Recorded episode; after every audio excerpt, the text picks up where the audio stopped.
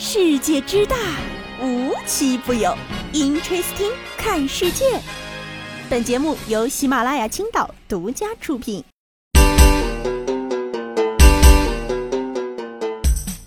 Hello，大家好，欢迎收听今天的 Interesting，我是悠悠。哎，昨个啊是个重要的节气，叫立秋，也就意味着我们终于可以不用再这么热了。随之而来的还有一个跟立秋有关的梗，叫做秋天的第一杯奶茶。反正啊，悠悠是觉得喝不喝得上秋天的第一杯奶茶根本不重要。如果你现在再不努力搬砖，冬天的第一口西北风一定能喝上。说起努力搬砖了啊，这个搬砖可真不是搬砖这俩意思，是勉励咱勤勤恳恳好好工作。可上海的一位小伙子，人家就不这么认为了。从立秋开始，人家就兢兢业业的干嘛？偷快递。偷快递也就算了，人家呢还男扮女装，每天呢鬼鬼祟祟戴个假发。穿个白裙子，哎，偷了快递，到小树林里摇身一变，就变成了个猛男。嗯，咱就是说，这个勤勤恳恳搬砖、努力工作是没有错的，但是你搬别人的快递，多少就有点不合适了吧？偷他都是偷东西，干嘛还非得装扮成一个女人呢？这是什么新时代的玩笑吗？咱又玩了 cosplay，又当了小偷啊！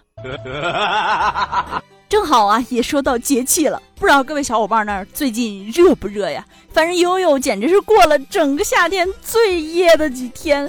今天早上还听我同事说啊，他岳父岳母到他家来避暑来了。我想，嗯，这么热还避暑吗？啊，岳父岳母家是冠有四大火炉之称的济南。不说，每到这个季节，悠悠就特别想回到我的大草原上，骑着马驰骋在草原上，别提多凉爽了。想的真美。这不提起凉爽这事儿，前两天啊，河北保定的一个小伙子在去一家人家吃席的时候，就发现啊，怎么这么热啊？是因为人多吗？抬头一看，这空调明明是开着的呀，而且呢还开着十九度，按理说不应该热了。哎，再一看，了不得了。这空调外挂机装在室内了，网友们都说啊，我看是空调师傅装的时候怕你太冷了，给你中和一下。其实啊，这也很好的中和了一些问题，比如说你嫌冷，哎，你就站到外挂机旁边；你嫌热，你就站到空调出风口下面，设计的多人性化呀。其实啊，这炎热的夏天，不仅是咱人热。嗯，这小动物它也挺热的，具体体现在哪些小动物身上呢？比如这个鱼塘里的鱼。前一段时间啊，有一个塘主就说了，自己感觉这个鱼塘好热呀，然后测了一下，发现鱼塘里的温度竟然有四十五度以上。于是呢，这个塘主就想了，这可该怎么办呀？我热了，我还能吹空调；我热了，我还能吹凉风；我热了，我还能吃冰棍儿。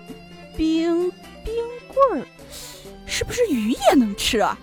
于是这位堂主就大手一挥，给这些鱼儿们购置了一百块冰块，然后放到了池塘里。这新闻一出啊，了不得了！网友们第一时间都关心这鱼的身体健康，一会儿冷一会儿热的，万一给孩子整感冒了，可咋整啊？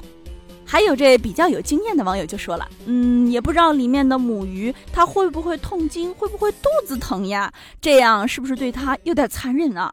我估计啊，这鱼在池塘里是从来没想过自己有一天还能被人类担心自己会不会感冒，它也更没想到自己在池塘里有一天还能被冰凉到了。我觉得啊，但凡咱思路正常一点的，都能想着整个树叶给它整个阴凉地儿不就行了吗？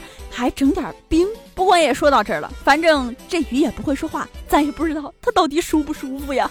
不过我觉得啊，判断舒不舒服的有一个标准，就是过一晚，明天早上看它们飘没飘上来。前有这不知道社会险恶的鱼儿，后有不知道社会险恶的小猫咪。这两天啊，相信大家都刷到了一个小猫咪啃电线然后被烧焦的图片。如果大家没有看的话，我建议大家去看一下啊。我相信啊，这个猫主子手贱是全国小猫咪的统一技能。它们这个手啊，这个嘴啊，总喜欢勾勾勾、咬咬咬、够够够的。于是，哎，这个小猫咪够了夏天我们电风扇上的电线。谁成想啊，越电越来劲儿，越电越来劲儿。小猫咪说：“我的嘴怎么有点麻呢？怎么还闻到一个肉味呢？”嗯，巧了，它的嘴被电着了。这小猫咪啊，因为啃电线，把自己的胡子都燎了。再一看，嘴边儿都是一圈黑的。嘴巴下边红的，有一块毛不是没了吗？然后胡子也烧没了。他把电线直接咬断了，咬断的地方是发黑的。然后完了，我老公又给修好了，修好了我看他又想咬呢，听到没？虽然修好了，但他还想继续抠。该说不说啊，这手贱的毛病是真该治治了。接下来要聊这事儿啊，还真叫大家伙羡慕的流下了眼泪。曾经呢，咱都听过一句话，叫远亲不如近邻。这近邻可就真有好处了啊！这两天啊，温州永嘉的一个男孩考上了清华，然后您猜怎么着？哎，人家隔壁邻居豪掷一百万给这男孩当奖金，哎。我就问问谁流下了羡慕的泪水？当然啊，不是简简的书中真有黄金屋，而是幕后有一些小的隐情。据说啊，人家这位邻居呢是益尔康的老板，没错，就是那个做皮鞋的老板。所以啊，我现在合理的怀疑，我当年没考上清华，一定是因为我没有这么有钱的邻居啊。今天最后要跟大家聊的呢，是一部最近大火的电影，叫《独行月球》。随着滕叔叔一句“我在地球上交的社保，去了月球咋交啊”，拉开了独行月球的整个大幕。这片儿啊是韩腾亮百分之百，也是神马组合时隔七年再次合作主演的长片儿。终于等来沈叔叔的影片，我还是非常期待的。昨天去看完之后啊，就想跟大家这么来总结一下，可以套用电影里反复出现的一句台词啊：有一个好消息和一个坏消息。好消息是含糖量真的很高，说是百分之百也不为过。坏消息是，请做好随时泪奔的准备。在这个剧里啊，沈腾饰演的独孤月是月盾计划的维修工，在全员撤离的时候，阴差阳错独自一人留在了月球。从一开始发现自己被落下，到还有希望冲到大家所在的撤离火箭，到眼睁睁看着最后一架撤离火箭从自己面前起飞，然后陨石撞击月球，独孤月艰难避险。开头的沈叔叔演出了独孤月的惊慌而不乱，甚至啊还能调侃调侃，开个玩笑。其实啊，你想想，宇宙中你是最后一个人类，而且呢你非常的孤独且无望，就非常压抑了，好吗？全篇啊。除了这些啊，这个全片呢还基本上有百分之五的镜头呢涉及了特效，但是这个影片的特效和动作我觉得都做得很好，一点也不含糊。而且呢，拍了一百四十二天，用了十五座摄影棚，总计啊是超过了四万平米。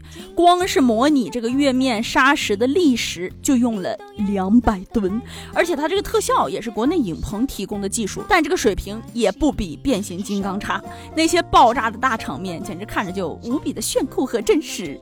其实。其实啊，除了这些比较官方的东西以外，比较好玩的是这部电影真的很扯，好吗？扯到几个地方，悠悠实在是忍不了了。首先呢，是关于一件科学的事儿。大部队撤了之后，哎，这个掉到月球上一大片的陨石，稍微懂点的应该都知道吧？陨石撞到月球上是不会引起爆炸的，可这爆炸场面从一开始就接连不断。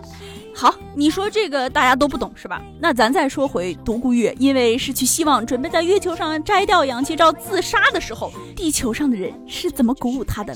嗯，你绝对想不到，大家一起拿起手电筒，离谱到所有地球人一起打开手电筒，这个光亮可以穿过地球，被月球上的独孤月看到。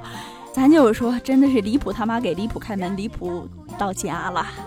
这部剧啊，最后可以说是以悲剧结束了。虽然含糖量百分之百，但却没有想象的那么好笑。反正悠悠想了一下，也不知道是喜剧不喜剧了，还是我们长大了。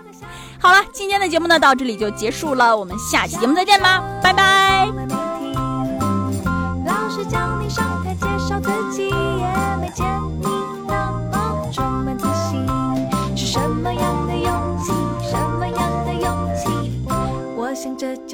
情，啦啦啦啦，啦啦啦啦，啦啦啦啦，啦啦啦啦，啦啦啦啦，啦啦啦啦，啦啦啦啦。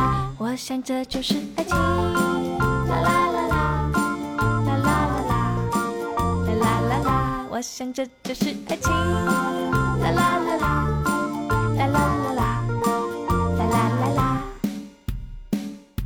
想这就是爱情。